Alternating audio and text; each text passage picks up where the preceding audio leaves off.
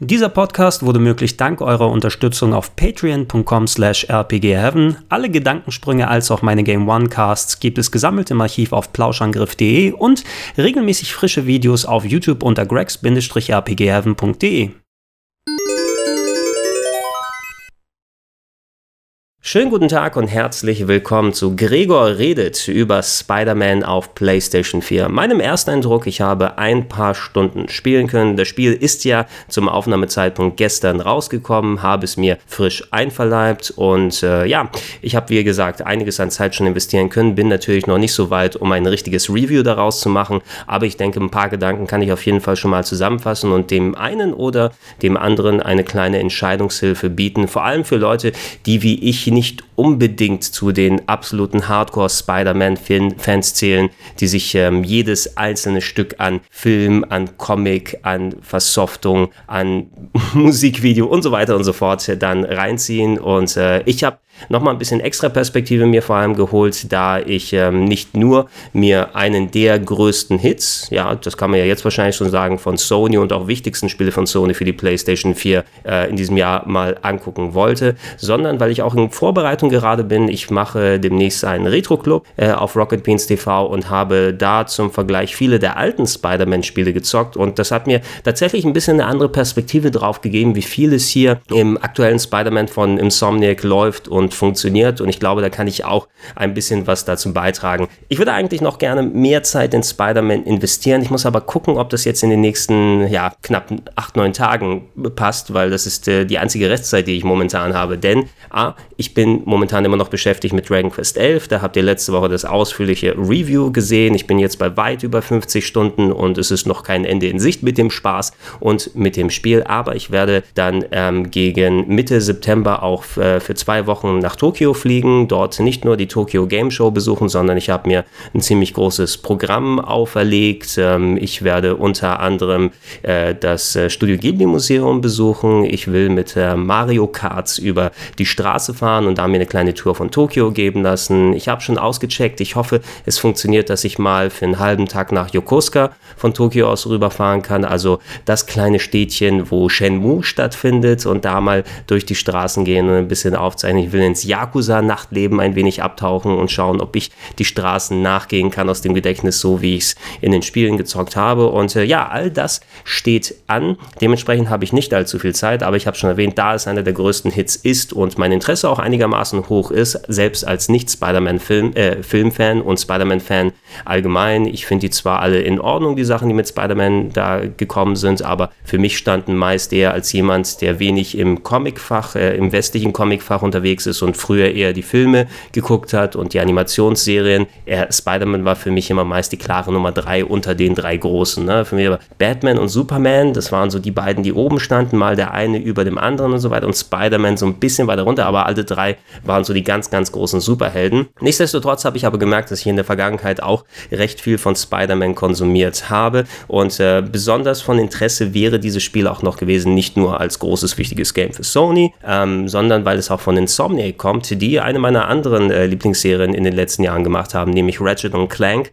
Ähm, ich habe etliche von den Spielen sehr gerne durchgezockt. Die Mischung aus Jump'n'Run mit Action-Adventure-esken Ballersequenzen und Rätseleinlagen und so weiter und so fort. Das war immer ein großer, großer Fan und ich weiß, dass die ziemlich gute Entwickler sind. Und äh, so wie Spider-Man momentan ja angenommen wird, aufgebaut wird, ich glaube, der Metacritic-Score ist ziemlich hoch, liegt irgendwie zum Aufnahmezeitpunkt bei 87, würde ich jetzt sagen. Also ist das schon eine ziemlich gute Rezeption für das Spiel. Äh, es wird als der legitime, in Anführungsstrichen, Nachfolger zur Batman Arkham-Serie gesehen, was ja so der Prototyp war für äh, ja, ein Lizenzspiel mit Comic äh, dann Vorlage, aber was auch ein richtig, richtig gutes Spiel ist. Jetzt, wo ich ein paar Stunden gespielt habe, kann ich, wie gesagt, ähm, das alles mal in Kontext setzen. Für den Retro-Club, den ich demnächst vorbereite, habe ich viele der alten Spiele auch gezockt und äh, kann da noch parallel ein bisschen was dazu erzählen, was mir vor allem wirklich auch Kontext für viele der Spielelemente von Spider-Man geboten hat. Um es für die Leute mal zusammenzufassen, ein paar Facts habe ich schon genannt. Spider-Man ist diese Woche rausgekommen, nur exklusiv für PS4. Insomniac ist zwar ein Entwickler, der theoretisch auch für andere Plattformen entwickeln könnte, aber die Spider-Man-Lizenz liegt bei Sony. Die hatten vor vielen, vielen Jahren, bevor Marvel sich mit Disney zusammengetan hat und bevor die Marvel-Filme so richtig das erfolgreichste Ding des Jahrzehnts geworden sind, ähm, da ging es Marvel, Marvel, finanziell nicht so gut und die haben äh, vor vielen, vielen Jahren ähm, einiges an Filmlizenzen verkauft damals. Unter anderem waren es zum Beispiel die Fantastic Four. Ich glaube, die waren auch bei Sony gelandet, wenn ich mich nicht irre. Ähm, die X-Men habt ihr gesehen, die ja auch erst äh, vor, äh, bei Fox dann gewesen sind. Äh, und äh, vor allem eben die Spider-Man-Lizenz, die sich Sony geschnappt hatte, die dann über viele Jahre dann immer wieder regelmäßig Kinofilme produziert haben. A, nicht nur, weil es eine erfolgreiche Lizenz ist, sondern weil die auch sehr gute Erfolg mit den Filmen hatten. In den letzten fünf, sechs Jahren nicht mehr so sehr. Ja, da gab es ja diese The Amazing Spider-Man-Filme, die zwei Stück mit äh, Andrew Garfield in der Hauptrolle. Die waren leider verglichen mit vielen der Marvel-Sachen, die parallel gekommen sind, nicht mehr so dolle. Dafür waren die äh, eingangs des äh, Jahrtausends, ne, Anfang der 2000er, die drei Spider-Man-Filme mit Tobey Maguire von Sam Raimi, ähm, die hatten ihren so ganz eigenen Charme, waren aber auch wirklich mega Blockbuster. Der allererste Spider-Man hatte ein Rekordeinspielergebnis am ersten Wochenende. Ich glaube, es war der erste amerikanische Kinofilm, der da an dem Boxoffice ähm, über 100 Millionen Dollar an dem ersten Wochenende eingespielt hat. Und der zweite war ein absoluter Kritikerliebling und noch größeres Einspielergebnis. Der dritte ist ein bisschen abgestunken. Nichtsdestotrotz hat es aber einen richtig großen Hype verursacht. Und ich würde fast schon sagen, ähm, noch vor Iron Man, der ja 2008 rausgekommen ist, der eigentlich so als Startpunkt der modernen Filmhistorie, was Superheldenfilme angeht, gilt. Ähm, so die Grundlage für den Erfolg, finde ich, wurde schon mit den Sony Spider-Man-Filmen gelegt. Ähm, da konnten es zwar viele der Filme im Kielwasser nicht ganz so beweisen. Man hat so viel Mittelmaß bekommen wie der Hulk von Ang Lee beispielsweise oder auch äh, ziemlicher Murks zwischendurch. Catwoman ist irgendwie da im Kielwasser mit rausgekommen. Elektra, Daredevil haben wir bekommen. Wobei könnte Daredevil noch vorher gewesen sein? Ich bin mir nicht mehr ganz sicher. Das verschwimmt alles ein bisschen so mit den Jahrzehnten. Ja, nichtsdestotrotz, äh, Sony hat die Rechte eben an Spider-Man, ihn ähm, dann zu verwenden, um da entsprechend Filme daraus zu machen. Und ich bin nicht genau vertraut mit dem Vertrag, wie der aufgesetzt ist, aber deswegen wundert es mich auch nicht, dass es so eine große Relevanz für Sony hat, dass jetzt dieses Spiel kommt. A, weil mit Spider-Man eben jetzt wieder eine vollkommen sehr beliebte Lizenz ist, äh, weil sich Sony mit Marvel nochmal geeinigt hat, dass die gemeinsame Sache machen. Spider-Man Homecoming war ja ein richtiger Marvel-Film, aber mit Sony co-produziert und ich finde es mitunter einer der stärksten Marvel-Filme Standalone, die ich äh, von allen äh, Marvel Universe-Filmen gesehen habe, seitdem die vor zehn Jahren eben mit Iron Man gestartet sind. Äh, wir haben äh, Spider-Man hier von Tom, Tom, Holland dargestellt in den Avengers-Filmen gesehen und äh, er ist wieder in aller Munde, ist also wieder modern und nicht mehr so ein bisschen ad acta, wie es mit den Andrew Garfield-Filmen gewesen sind, die nicht mehr so toll ja waren. Und ähm, ja, dementsprechend ist es logisch, dass wir dann jetzt diesen Push bekommen. Und für Sony war es ja nochmal extra wichtig. Bei den letzten beiden E3-Konferenzen war das das letzte Spiel, was gezeigt wurde, ne? wo der größte Fokus darauf lag, wo die gesagt haben, hey,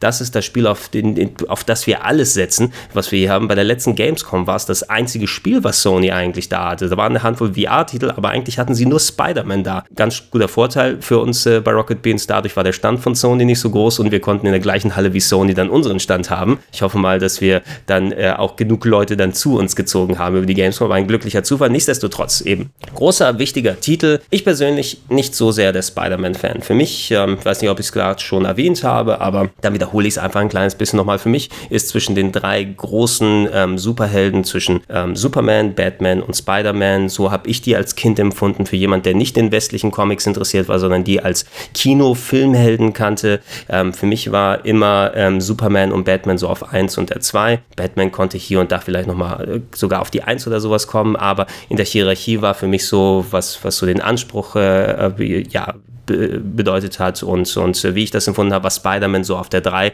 Der hat natürlich seine Konflikte gehabt, der hatte immer so die flippigen Sprüche und so weiter drauf, aber der hat mich nicht so abgeholt, ne? wie die äh, Stories, die mit Superman und mit Batman erzählt wurden. Ähm, nichtsdestotrotz habe ich natürlich auch die Zeichentrickserie geguckt damals und immer wieder mal Videospiele gezockt. Da ist eine beliebte und erfolgreiche Lizenz, so eine einfache Lizenz vor allem. Ne? Packst du Spider-Man drauf, kannst du viele Videospiele verkaufen, selbst wenn das Spiel Murks ist. Leider war zum größten Teil wirklich die Spiele, die rausgekommen sind, Murks. Ne? Und, und Und erst mit dem Batman Arkham Spielen haben wir so diese Möglichkeit gesehen als Gamer, dass, oh, es kann ein qualitativ hochwertiges Spiel sein, es kann aber eben auch eine Comic-Lizenz haben. Und es muss nicht immer dann heißen, okay, nur weil eine Comic-Lizenz da ist, dann wissen die Hersteller, wir müssen in die Entwicklung nicht so viel Geld reinbuttern, weil das Spiel wird sich eh und eh verkaufen. Ähm, ey, mach ein qualitativ gutes Spiel, ja, pack dann eine qualitativ teure, aber hochwertige Lizenz rein und auf einmal hast du viel, viel mehr Abverkäufe, wie du es sonst haben könntest. Ja, wer hätte es gedacht, gute Spiele verkaufen sich dann äh, dementsprechend mehr. Ne? Und, und die äh, Spider-Man-Spiele, ich habe eine Handvoll, auch von denen, die ich jetzt für den Retro-Club ausprobiert habe, so sehr viel Stuff, der auf dem Atari 2600 noch angefangen hat, ähm, über Umsetzungen auf äh, NES, Sega 32X, auf dem Mega Drive gab es etliche Teile, auf dem Super Nintendo. Da war selten was dabei, was mich wirklich spielerisch angemacht hat. Die zwei Games, an die ich mich am ehesten erinnern kann, wo ich da einigermaßen Spaß dran hatte, das war A, Spider-Man Anfang der 2000er für die PlayStation 1. Ähm, das war äh, nämlich ein Spiel von Neversoft, ja, den Tony Hawk-Machern für viele Jahre. Die äh, haben für die PlayStation 1 noch mit schöner Stan Lee-Narration am Anfang, ja, das hat er auch damals schon gemacht, ähm, ein schönes Third-Person Spider-Man-Game äh, gemacht, was schon so viele der Sachen hatte, die du heute schon in Spider-Man siehst, mit an Gebäuden hin und her schwingen, hochlaufen und kraxeln, äh, kämpfen gegen Leute und so weiter. Natürlich sah das nicht so schön aus, verglichen mit den späteren Jahren und alles wirkte noch ein klein wenig ungelenkt, aber so der Spirit war da und wenn man sich ein bisschen eingewöhnt hat, hat sich das auch ganz gut gespielt. Und äh, das Game, was am meisten zitiert wurde von den Leuten, wenn sie es mit dem aktuellen Spider-Man ver verglichen haben, war Spider-Man 2, die Umsetzung des Kinofilmes, ähm, nicht hundertprozentig umgesetzt vom Kinofilm, aber die Grundlage und auch das Konterfei von Tobey Maguire war drin. 2004 rausgekommen für, es müsste PS2, GameCube und Xbox gewesen sein. Ich habe es damals auf der Xbox gespielt, kürzlich dann nochmal die GameCube-Fassung eingelegt und ein bisschen gespielt. Kann sein, dass auch nochmal eine PC-Version davon rausgekommen ist. Und äh, das Game fühlt sich tatsächlich an eher wie so, ja, eine Vorabversion von dem Spider-Man, was wir hier bekommen haben. Nicht, weil sich äh, ähm, Never, äh, Neversoft will ich schon sagen, nicht weil sich Insomniac einfach bei dem Spiel von 2004 dann daran bedient hat, sondern du kannst nur so und so viel mit dem Spider-Man-Konzept machen. Ähm, viel, was wir gerade im 3D-Bereich von Spider-Man gesehen haben, das ergibt sich ja fast schon von selbst. Ne? Natürlich brauchst du als Spider-Man dann New York oder eine New York-artige Location, wo du dich da bewegen kannst. Natürlich sind da große Hochhäuser und du schwingst dich durch diese Hochhäuser und hast immer diesen schönen, ja, durch die Schluchten Tarzan-mäßig Effekt, womit du dann da durchjagen kannst. Und das gab es eben schon seit PlayStation 1 insbesondere eben auf der PlayStation 2 äh, mit Spider-Man 2 in der Ära, ähm, als, als ob ich eine Version von dem aktuellen Spiel spielen würde, aber eben mit wesentlich weniger Politur. Ähm, die Grundelemente sind gleich, ich kann an den Häusern vorbeilaufen. Es ist eine Open World mit Missionsmarkern, wo ich Sachen aktivieren kann. Ich kann Story-Missionen folgen, wenn ich es machen will. Ich habe Nahkampf und Fernkampf. Ähm, ich kann mit meinem Spider-Web-Shooter Leute zusammenkleben lassen und dann in die Luft jagen, um dort Kombos zu machen. Es fühlt sich alles sehr, sehr ähnlich zu dem an, was ich in den paar Stunden bis jetzt mit dem neuen Spider-Man gefühlt habe. Aber man muss sagen, Spider-Man 2 von 2004 wurde eben immer zitiert. Oh, das Wichtige und Richtige für ein Spider-Man-Spiel ist es eben, dass sie dieses Gefühl, dass Spider-Man sich so als, als Spinne durchschwingt und durchjagt durch die Welt richtig gut treffen. Ähm, das fühlt sich heutzutage nicht mehr ganz so gut an bei Spider-Man 2 von 2004. Ne? Da ist die Steuerung ein bisschen hakliger, als man sich wirklich dran erinnert und alles fließt nicht mehr ganz so ineinander. Nichtsdestotrotz, das ist alles natürlich verglichen mit den heutigen Spielen und gerade mit dem neuen Spider-Man, was da einfach wirklich eine jede Menge Politur hat. Ähm, für lange Jahre war es aber auch ein Spiel, ich habe es damals gezockt, ich habe es glaube ich sogar durchgezockt, wir haben es mit vielen Leuten damals gespielt, äh, lustige Missionen, kleine Sprüche mit dabei, unterhaltsames Open-World-Action-Game, Superhelden-Simulation in der Sandbox, wo man unterwegs sein kann mit vielen Nebenstuff, was man anstellen kann. Das war eigentlich zum großen Teil die Formel, wie wir viele der Spider-Man-Spiele in der Zukunft gesehen haben. Natürlich gab es auf Handhelds mal so den einen Side-Scroller und mal ein bisschen was anderes oder ein Beat'em-up, was daraus gemacht wurde, aber wenn es auf eine Konsole gegangen ist, dann mussten diese Elemente dabei sein mit der Sandbox und sich durchschwingen und Missionsmarkern und allem drum und dran. Auch die Umsetzung der späteren Spider-Man-Filme, die Amazing Spider-Man-Dinger mit, mit Andrew Garfield, die äh, habe ich teilweise auch für Game One damals noch getestet und das waren wirklich mh, nicht besonders gute Spiele. Die hatten, eigentlich war das gleiche Spiel, was wir 2004 hatten, was wir heute haben, ne? Aber eben mit äh, A, wahrscheinlich weniger Budget und weniger Zeit und weniger Aufmerksamkeit, die reingeht ähm, und, und weniger Gedanken, die ins Spiel gegangen sind. Ne? Da hat sich das Schwingen vielleicht nicht mehr ganz so fresh angefühlt oder waren die Sprüche, die von Spider-Man gekommen ist, wenn er draufgehauen hat, auch nicht mehr so ganz dolle. Ne? Und, und ich hatte eigentlich da schon auch mit dem Spider-Man-Konzept abgeschlossen. Wie gesagt, muss das jetzt sein? Wird das so gut funktionieren? Ist das jetzt so und sowas anderes? Jetzt, wo ich ein paar Stunden gespielt habe mit dem neuen Spider-Man, muss man eben sagen, Insomniac hat gefühlt das Rad wirklich nicht neu erfunden. Sie haben eine bestehende Idee genommen, ein bestehendes Konzept, was sich von sich selbst ergibt. Und natürlich könnte man sagen, klar, Insomniac könnte sich was komplett anderes überlegen und im Blockbuster-Bereich vielleicht sowas machen, weiß ich nicht, ein Äquivalent von irgendwie einem Corridor-Shooter, nicht in negativer Hinsicht jetzt gemeint, aber mal was anderes mit dem Spider-Man-Konzept machen, vielleicht etwas, was von der Levelstruktur an so ein Call of Duty oder so erinnert. Ne? Nicht jetzt äh, dann, also ich, ich meine das nicht, dass, dass Spider-Man jetzt Call of Duty sein sollte und dass sich Spider-Man hinter kniehohen ähm, Brücken da versteckt und dann mit dem Spider-Shooter statt einer MG da losballert und, und Panzer von der Seite kommen. Nicht das, aber ich meine rein strukturell her aus, dass es nicht unbedingt diese Sandbox sein müsste und dies, jenes und alles. Ähm, hätte Insomnic natürlich auch in die Richtung gehen können. Die haben sich aber eben entschlossen, sie nehmen das traditionelle Konzept mit der Sandbox und packen dann ihren eigenen Anspruch, was die Qualität der Technik, was die Qualität der Spielbarkeit, was die Qualität der Nebenaktivitäten, der Sammelsachen, der Minigames angeht und äh, machen es richtig, richtig, richtig schön glatt. Und äh, ja, ich muss sagen, eben selbst nach ein paar Stunden spielt man das schon. Ähm, mit Kollege Sandro hat mich eben ausgetauscht, der das Spiel durchgespielt hat bereits und der meinte, ja, wenn man mit den Nebenaktivitäten so alles machen möchte, ne, so reine Story wird sich wahrscheinlich auf 10 plus Stunden, wenn man sich darauf konzentriert, bewegen, aber man möchte natürlich auch noch extra Sachen sammeln und sich aufleveln und anderen Stuff mitnehmen, wird es wahrscheinlich in Richtung 20 plus Stunden gehen, was ich doch so eine satte Spielbarkeit finde. Ne? Ich würde jetzt sagen, dass ich bei einem Fünftel bis ein Viertel bin, wo ich gespielt habe. Und ähm, ja, ich habe auf jeden Fall schon Bock, da mit der Story weiterzumachen, aber ich weiß noch nicht, ob ich so motiviert bin, wirklich mich nochmal in New York und nochmal an Sammelpunkten zu bewegen und nochmal Türme zu aktivieren, Ubisoft-Style, um da neue Missionsmarker wieder aufzumachen, nach, nachdem ich dieses Jahr schon in etlichen Open World und Sandbox-Spielen mich breit gemacht habe. Und äh, ja, da fehlt mir persönlich ein klein bisschen die Motivation, aber die Story und der Rest machen so ein bisschen aus, dass ich es trotzdem ganz gern weiterverfolgen würde. Rein von der technischen Seite aus her. Äh, ähm, ich spiele es auf einer normalen PS4, wie die meisten Sachen hier aus keine PS4 Pro,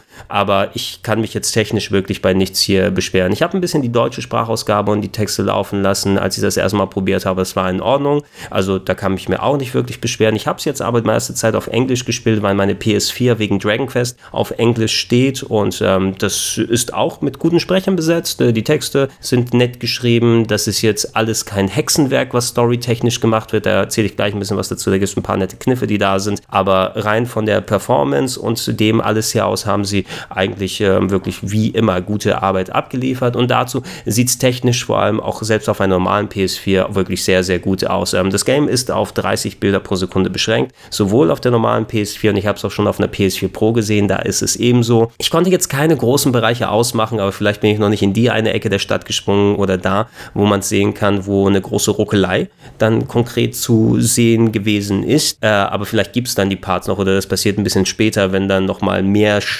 Showpiece, Showcase-Pieces, ne, wenn da die halbe Stadt gefühlt einstürzt und Spider-Man mit Affenzahn irgendwie an Ölbohrplattformen entlang schwingt und was auch immer man von den Trailern her gesehen hat. Das könnte sein vielleicht, dass es da runtergeht auf der Base PS4, aber eigentlich hatte ich das Gefühl, wenn du so durch die Stadt schwingst, wo eh schon sehr viel Detail und große Weitsicht ist und einigermaßen, ich will sagen einigermaßen akkurat New York abgebildet wurde. Ich erkannte da schon ein paar Teile wieder. Ich war auch häufiger selbst mal in New York. Ähm, die Videospielfassung sieht wesentlich äh, ansprechender aus, als es eigentlich New York, das Manhattan besser gesagt. Es ist nicht komplett New York, sondern eben Manhattan, der äh, Finanz- und äh, hier Tourismus und alles so weiter Distrikt in der Mitte. Also ihr fahrt nicht jetzt nach Queens oder nach Brooklyn oder zumindest die ganzen Bereiche waren so ausgegraut im Umfeld außerhalb von Manhattan, aber da, wo die Hochhäuser sind, da, wo Spider-Man sich da hin und her bewegt, finde ich, hat man wirklich einen sehr schönen Look getroffen und die Weitsicht geht wirklich bis ganz nach hinten. Ähm, ich habe gehört, dass dann eine Handvoll Gebäude nicht zu 100% akkurat reingemacht wurden, aus dem einen oder anderen anderen Grund. Ähm, aber das ist gehupft wie gesprungen. Also ihr, wenn ihr ein bisschen Ahnung von New York habt, ich glaube, ihr werdet da ein bisschen so zurechtkommen und sagen, ah, Central Park und da war ich an der Ecke und dies und jenes und alles. Aber ansonsten habt ihr wirklich eine schöne Spielwiese mit entsprechenden Möglichkeiten, dass sich Spider-Man mit seinen Webs da dranhängt und äh, durchschwingen kann, an Häusern hochlaufen kann, alles drum und dran. Und selbst wenn ihr euch oben auf irgendeine Spitze von dem Gebäude stellt und einfach mal die Kamera rotiert, ist wirklich sehr, sehr schöne Weitsicht, wie mit den Wettereffekten und, und Helligkeits- und Hell und Dunkel und Licht und Schatten Tag und Nacht da gespielt wird. Die kriegen eigentlich immer eine sehr, sehr schöne Stimmung hin. Ein bisschen, ähm, ja, so nicht ganz so ultra gut in Anführungsstrichen, das, das hört sich jetzt wieder negativer an, wie ich es ausdrücken möchte, aber äh, wenn man dann äh, in, in kleinteiligen Sachen unterwegs ist, wenn man so auf dem Boden ein bisschen entlang läuft, merkt man schon, okay, da sind sehr, sehr viele Leute, die einfach auf dem Boden herumlaufen, damit du auch das Gefühl einer belebten Stadt hast. Und wenn du da dran gehst, die sind vielleicht nicht ganz so detailliert wie jetzt die Modelle, die man sonst äh, für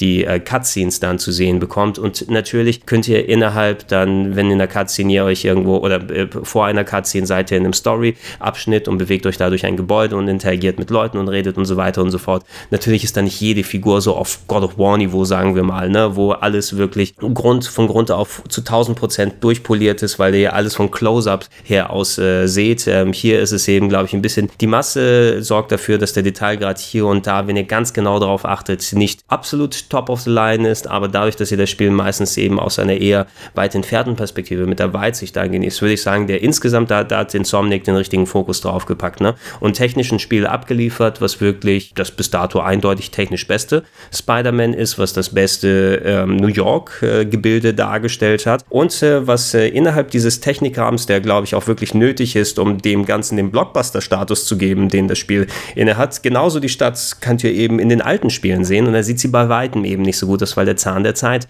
daran genagt hat. Oder ähm, selbst wenn ihr von bei Spielen, die vor ein paar Jahren rausgekommen sind, das seht, die äh, könnten zwar von der Technik mit modernen Konsolen dann einigermaßen mithalten, aber da war das Budget nicht da, um die Stadt richtig geil aussehen zu lassen. Und hier sieht es wirklich richtig, richtig gut aus. Äh, was sie auch getroffen haben, rein steuerungstechnisch, äh, ein bisschen gewöhnen muss man sich dran. Und der Anfang war mir ein bisschen sehr Tutorial gefüllt. Das legt sich ein bisschen mit den nächsten Stunden natürlich, weil man so, man kriegt immer noch nach und nach neue Sachen, die man über die Menüs machen kann. Hier könnt ihr das Upgrade machen, da gibt es das neue Steuerungselement, da könnt ihr ein Sub-Weapon auswählen, wie gerade euer äh, Web-Shooter funktioniert funktioniert und so weiter und so fort. Am Anfang war es ein bisschen so Tutorial-lastig, aber sie haben es tatsächlich gut hinbekommen, das Schwingen sich gut anfühlen zu lassen. Ähm, funktioniert genau wie in den alten Spielen mit der R2-Taste. Wenn ihr mit Spidey da irgendwie dann äh, so durch die Häuserschluchten stürzt, könnt ihr R2 drücken und dann greift er sich, wenn dann was zum Drangreifen ist, mit äh, so seinem Webshooter dran und schwingt sich da richtig durch. Ähm, hier haben sie es besser gemacht, auf jeden Fall. Das fühlt sich besser an als bei dem 2004er Spider-Man.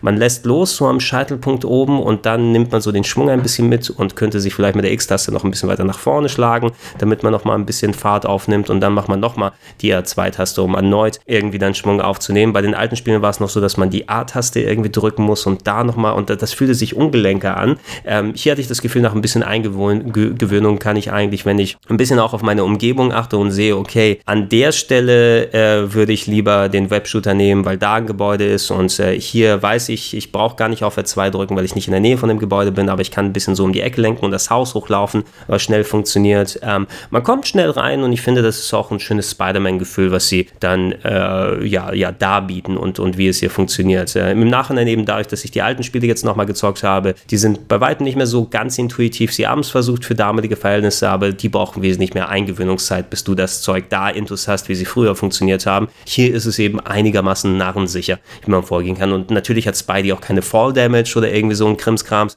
Also könnt ihr auch ruhig runterfallen und mal ein bisschen testen experimentieren, ganz hoch gehen, Dives machen ähm, und, und das äh, könnt ihr, so, ihr übt sowieso im Laufe des Spiels die ganze Zeit und, und äh, probiert auch dann die anderen Sachen aus. Ähm, was ich immer noch ein bisschen langwierig hier finde, natürlich ein anderer großer Aspekt sind die Kämpfe bei Spider-Man und die hier sind so ein bisschen wie bei dem Batman Arkham-Spiel natürlich mittlerweile, wie fast alle von den Spider-Man-Spielen so ablaufen. Ihr habt so die, die Angriffstaste, eine Taste zum Ausweichen, habt auch so einen siebten oder den, den Spidey Sense, der siebte Sinn in Anführungsstrichen Anführungsstrichen, wenn mir mal offscreen dann von Leuten mit einer Pistole beballert werde, dass ihr ausweichen könnt äh, und mit der Ausweichtaste da was macht. Könnt natürlich in die Luft springen, äh, könnt mit dem Webshooter Leute festkleben oder an euch ranziehen, könnt Items mit dem Webshooter greifen und hauen und so weiter. Wird alles nur natürlich mit einer Handvoll Knöpfen dargestellt, aber das war der Anfang, der so sehr tutorial-lastig war. Okay, ich muss mal gucken, wann kann ich durchrutschen, wie punche ich, muss ich was gedrückt halten und oh, ähm, nichtsdestotrotz, das ist ein bisschen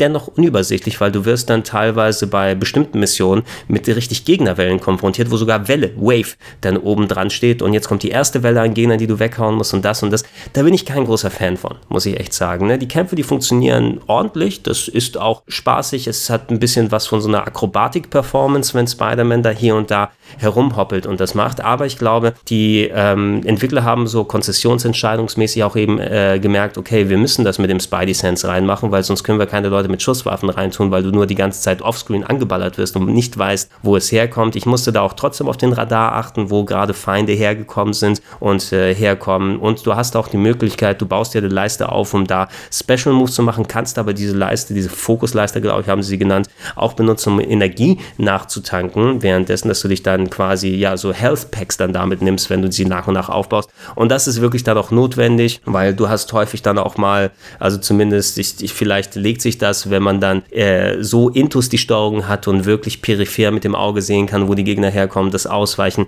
so konkret macht. Aber äh, ich denke, da hat äh, Insomniac einfach eben gewusst, okay, lass uns lieber diesen Health Refill nachpacken, der recht easy zu machen ist. Da muss jemand eben gucken, ob er mal einen Gegner ein paar Mal haut und kann schon wieder ein bisschen Energie wiederherstellen, weil ansonsten könnten wir dem nicht so viel Gegner hinknallen und wir könnten die Kampfsequenzen nicht so lang machen und da würde das Spiel insgesamt kürzer sein. Ich hätte es besser gefunden, ähm, macht die Kämpfe nicht so ausladend. Ich brauche nicht Gegnerwellen ohne Ende, wo Spidey dann wieder anfängt, so Sprüche zu machen die ganze Zeit. Ist zum Glück nicht so schlimm wie in älteren Spielen. Das Writing ist okay. Ne? Es sind nicht die lustigsten und geilsten Sprüche, die da hier kommen, aber Spider-Man ist natürlich ein Plappermaul und sagt immer so einen Kessenspruch, wenn er gegen die Gegner kämpft. Ähm, ist nicht so überbordend wie in den alten, ist aber auch nicht so ein geiles Teil. Und äh, ja, das, das wird mich zum Beispiel ein bisschen davon herabbringen, so wo das mit den Gegnerwellen war. Das ist so ein Part, der bei vielen Gegner, äh, so Nebenmissionen dann mit dabei sein wird. Innerhalb der Story-Missionen hatte ich zwar auch Kampfparts und Stealth-Parts, die man machen kann, so dass man sich so ein bisschen so die Waage bisher gehalten hat. Aber in den Nebenmissionen, da war ich eben so ein bisschen abgeschreckt davon, mehr von denen zu machen. Einfach, oh nee, jetzt habe ich keine Lust, jetzt 15 Minuten mich durch Gegnerwellen zu kämpfen. Ne? Auch wenn das Kämpfen eben Spaß macht, aber 15 Minuten hintereinander so hier voll konzentriert und ausweichen und von da kommt was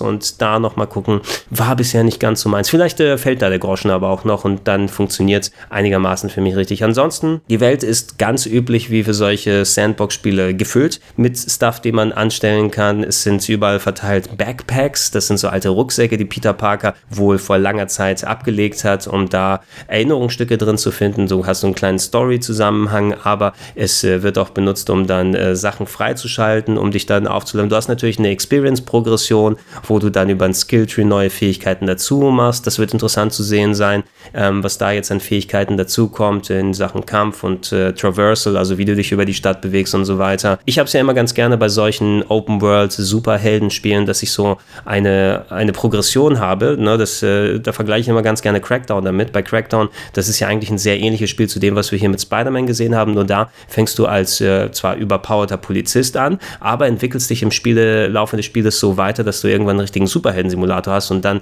mit Riesensprüngen von einem Hochhaus zum anderen springst und mit Megawaffen überall ballerst. Und da fand ich die Progression ganz geil. Diese Entwicklung, die man über Spiel macht, ne? dass man so einen spürbaren Fortschritt macht. Und das erhoffe ich mir ein bisschen von Spider-Man. Du startest zwar schon mit den ganzen Grunddetails, aber vielleicht kommt ja noch mal was dazu, wo einfach das Spiel sich so anfühlt, als ob ich wirklich eine Entwicklung als Spider-Man gemacht habe. Das wird hier, denke ich mal, viel durch die Anzüge passieren. Man ähm, findet auch Items und schaltet storymäßig Stuff frei, dass es unterschiedliche Anzüge für Spider-Man gibt. Ähm, ich habe jetzt eine Handvoll bisher äh, die da sind und man muss dann nochmal Sachen finden, um sie zu ergänzen, um sie zu craften, in Anführungsstrichen, wird storymäßig unterstützt von anderen Leuten mit, mit äh, dann ähm, Anzugsupgrades und die haben dann auch eigene Perks, wenn man sie anhat, dass die nicht nur anders aussehen, sondern auch andere Sachen mit dazu bringen, die funktionieren. Das denke ich mal, könnte nochmal ein großer Spaß sein und ein bisschen was von dieser Superhelden-Evolution, die ich mir wünschen würde, äh, ins Spiel mit reinbringen. Aber ähm, ich muss mal gucken. Ne? Das wäre für mich auf jeden Fall ein wichtiger Punkt. Ich möchte mich am Ende wie ein anderer Spider-Man fühlen als zu Beginn. Und Wenn ich äh, nach 20 plus Stunden immer noch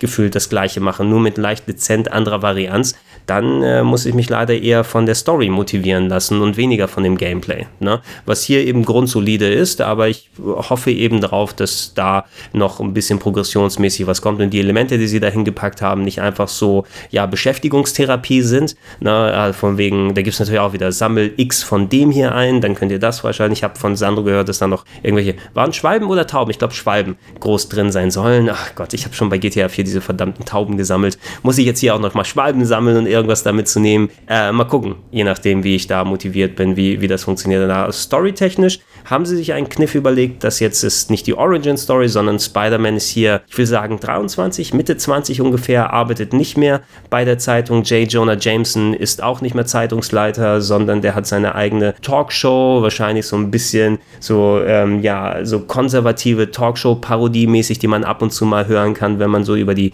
Straßen schwingt, die abgespult wird. Äh, Mary Jane arbeitet äh, jetzt als Reporterin. Aunt May ist nach dem Tod von Onkel Ben das, was wir zum Glück nicht mehr nochmal sehen müssen und wie Peter Parker von der äh, Spinne gebissen wird und alles drum und dran. Aunt May hilft jetzt aus äh, in einem Homeless-Shelter für Obdachlose und ist da gut mit dabei. Ähm, Doc Ock ist, äh, ja, wir sind ein Assistent für ihn und er arbeitet gerade an seinem Anzug. Äh, Norman Osborn ist, glaube ich, äh, nicht momentan in der Stadt oder von der Story her aus positioniert ihn das Spiel ein bisschen anderswo. Also die, die ganzen Player, die man kennt, es ist nicht äh, keine Nachstellung der Filme, es ist nicht Tom Holland Spider-Man, den wir hier sehen. ich weiß auch nicht, ob da wirklich konkret ein bestimmter Comic als Vorlage galt, aber mir kommt das jedenfalls einigermaßen frisch vor und es ist ein bisschen ein anderes Setting äh, und ich denke mal, es gibt auch äh, Insomniac ein bisschen so die freie Lizenz, da ein bisschen was Eigenes mit dem Charakter zu machen und nicht gebunden zu sein, hey, ähm, Peter Parker ist gerade in Tom Holland Form mit äh, hier Iron Man unterwegs und ihr könnt ihn nicht so oder so schreiben, deshalb das und das. Natürlich haben die wahrscheinlich sehr, sehr viele Auflagen von Marvel bekommen, was sie mit den Charakteren machen dürfen und was nicht, aber es fühlt sich trotzdem eigenständig und, und ein bisschen freier an. Es ist bis jetzt nicht die Hardcore-Motivations- super duper geschriebene sonst wie Story. Da konnte ich mich atmosphärisch ein bisschen mehr wirklich bei den Arkham-Spielen wiederfinden die waren zwar auch nicht storytechnisch der Weisheit letzter Schluss, aber da hattest du herausragende Performances und äh, so die Atmosphäre und Stimmung hat es noch ein bisschen mehr weitergetragen. Also sowas wie ein Joker von Mark Hamill, so, sowas fehlt hier, finde ich persönlich, ne? Weil das äh, hattest du nicht nur einen sehr starken Charakter mit dem Joker, sondern du hattest auch eben Mark Hamill, der die Performance richtig dann, dann reingeballert hat. Ich glaube, war es Kevin Conroy als Sprecher von Batman, auch in den Arkham-Spielen einer der bekanntesten ähm, Batman-Sprecher, was äh, gerade die Animationsserie Charakteren angeht, die haben so einen richtig guten Rapport dann sonst miteinander immer gehabt und hier, äh, ja, das fließt alles so ein bisschen hin. Ne? Peter Parker ist so der gleiche flapsige Typ, nur ist jetzt eben älter als sonst, äh, von Mary Jane getrennt, aber will they, won't they, kommen sie nochmal zusammen, die haben beide unterschiedliche Motivationen, wie wird was passieren, was ist gerade mit Aunt May und dies und jenes und das. Ich bin bis jetzt noch über keine herausragende, mich reinziehende Performance gestolpert. Ähm, es ist interessant genug, weil der Ansatz eben anders ist, dass ich doch gerne die Story Story mal verfolgen würde und es sich zumindest ähm, spieletechnisch so ein bisschen abhegt, was man innerhalb der Story macht von den Nebenmissionskrimskrams. Was ich nicht ganz so mochte, war, man hat die Möglichkeit, auch so Minigames zu machen, fast schon ein bisschen Mass Effect mäßig. Ne? Hier muss man dann ähm, Stromkreise miteinander verbinden über ein Menü und dann ähm, gleichförmige Muster zusammenlegen unter einem Mikroskop, um dann Sachen aufzulösen und, und Upgrades zu bekommen. Und das war für mich immer so ein bisschen Fleißarbeit. Also da habe ich auch gesehen, oh, du könntest jetzt diese kleinen Minigames alle machen, lass es mal stecken. Ich mache die mal irgendwann, wenn ich die wirklich machen muss. Ne? Und, und äh, nicht, weil ich gerade Bock habe. Ähm, dafür finde ich es aber ganz schön. Ähm, es gibt eine Handvoll, zumindest bisher gab es eine Handvoll Quicktime-Events, die man benutzen kann. Da hatten sich ja einige Leute drüber beschwert. Äh, man kann die ausschalten komplett im Hauptmenü. Das ist unter den sogenannten Accessibility Features versteckt für die Leute. Und das fand ich damals übrigens auch bei Castlevania Lords of Shadow 2, glaube ich, das war der Titel, es auch hatte. Gerade für die Leute, die vielleicht nicht eben so schnell auf Knöpfe drücken können oder für die einfach der Spielspaß nicht darin besteht, ganz schnell irgendwo eine Taste auf dem Controller zu suchen innerhalb von Sekunden zu drücken, um eine Cutscene weiterlaufen zu lassen. Kann man komplett abschalten im Menü. Man kann auch die Untertitel größer machen und alles. Also die haben sich wirklich Gedanken gemacht, das Spiel zugänglicher zu machen und und äh, nicht darauf zu pochen, diese Standard-Game-Elemente mit reinzutun, nur weil die reingehören. Äh, man kann natürlich auch alles drin lassen, aber wenn man es rausnehmen will, ist die Option auf jeden Fall vorhanden. Ich werde Spider-Man noch weiter spielen. Ich muss gucken, wie viel ich noch in dieser Woche schaffe. Eventuell muss ich leider nach Japan dann so weit spielen, dass ich äh, zumindest, äh, ich bin so motiviert, die Story würde ich gerne zumindest beenden und äh, vielleicht muss ich das zumindest auch nach meinem Japan-Trip dann erst abschließen können. Ähm, ansonsten aber werde ich hier noch ein bisschen weiter spielen, auch vorher noch. Ihr solltet noch vor meiner Japan-Reise den Retro-Club sehen äh, auf Rocket Beans TV zu Spider-Man und wir bereiten da noch ein paar andere Sachen für. Mich würde es interessieren, wenn ihr bereits spielt. Seid ihr große Spider-Man-Fans? Habt ihr bereits gespielt? Habt ihr Interesse daran, den Titel zu spielen? Was sind eure Eindrücke, die ihr mitgenommen habt? Seid ihr jetzt schon unterwegs und holt euch das Game gleich? Wird es für euch das Game of the Year werden? Seht ihr jetzt schon und sagt, oh, das ist komplett an dem vorbei, was ich wollte? Schreibt es in die Comments mit rein und dann können wir mal sehen, äh, wie unsere Meinungen dann entweder sich abgleichen oder doch auseinander liegen. Ähm, ansonsten, ja, würde ich mich freuen, wenn ihr natürlich weiter hier auf Greg-RPG Heaven zuschaut. Ähm, Podcast gibt es natürlich alle Nase lang gesammelt auf plauschangriff.de über die ganzen äh, RSS-Feeds, nicht nur neue Plauschangriffe, auch die Plauschangriff Classics und der Gedankensprung wird äh, abgedatet. Äh, jedes Wochenende die Top 101 der besten Action-Adventures aller Zeiten von euch, finanziert über euren Support. Da auch nochmal vielen Dank über patreon.com slash rpgheaven. Da äh, sind viele Leute von euch fleißig dabei und ich kann deswegen auch fleißig sein und Videos vorbereiten und produzieren, die zum, um die zu machen. Und ich will natürlich auch schauen, dass trotz meiner Abwesenheit gegebenenfalls wir Schocktobermäßig dieses Jahr was machen können. Ich werde direkt zum 1. Oktober nicht in Deutschland eben sein, sondern kurz danach wieder eintreffen. Aber ich gucke jetzt mal in der nächsten Woche, ob ich euch schon mal ein paar Leckerlis vorbereiten kann und wie ich das mit Kollege Schröck dieses Jahr mache, dass wir euch noch mal ein paar Filme vorstellen können. Ja, das war mein erster Eindruck zu Spider-Man auf der PlayStation 4. Wie gesagt, schreibt alles, was ihr schreiben wollt und in die Comments rein. Ich wünsche noch ein schönes Restwochenende. Ich war der Gregor und ich sage Tschüss.